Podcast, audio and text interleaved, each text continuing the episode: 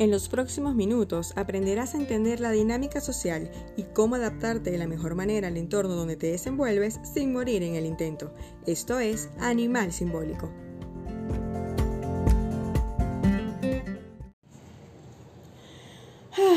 Hoy nos vamos a Europa y no precisamente de vacaciones. Francia, Inglaterra, Alemania Italia nos ayudarán a entender cómo ocurre la reflexión sociológica. Justamente en el siglo XVIII y parte del siglo XIX, Europa se va a convertir en el epicentro de múltiples sucesos que van a cambiar la concepción de la sociedad. ¿Quieres saber de qué te hablo? Comencemos.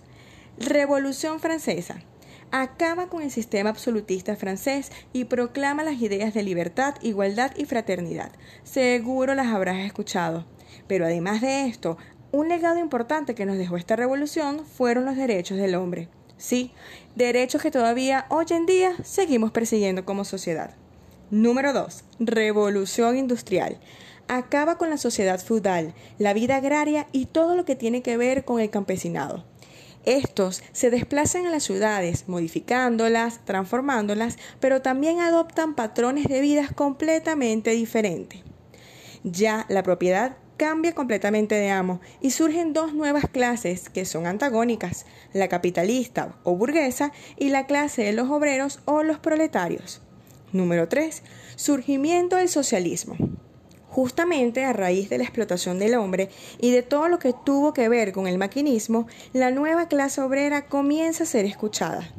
Un dato importante es que el socialismo científico hizo el primer análisis crítico y exhaustivo de la sociedad, cosa que fue de mucha importancia para la consolidación de la sociología como ciencia.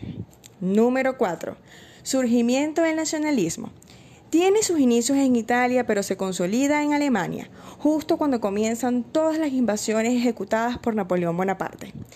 Esa conciencia nacional, la importancia que se le otorga a una nación, a una región o inclusive a un pueblo, es la defensa a lo propio, que tiene que ver estrictamente con la identidad nacional o la idiosincrasia de cada país.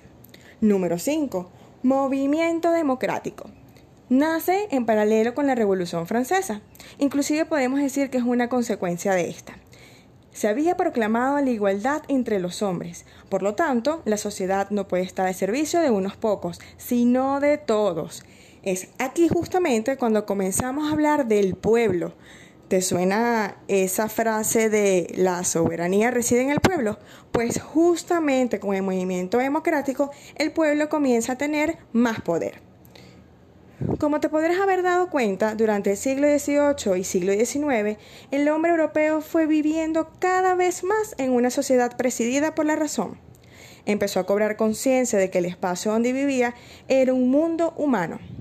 La sociología entonces surge de la problemática al observar que su objeto de estudio, la sociedad, era y es un mundo con problemas y movimientos propios.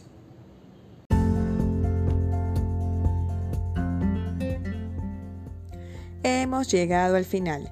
Gracias por escucharme. Cualquier interrogante o sugerencia, no dudes en escribirme a mi Instagram arroba asimbólico. Te espero en un próximo episodio.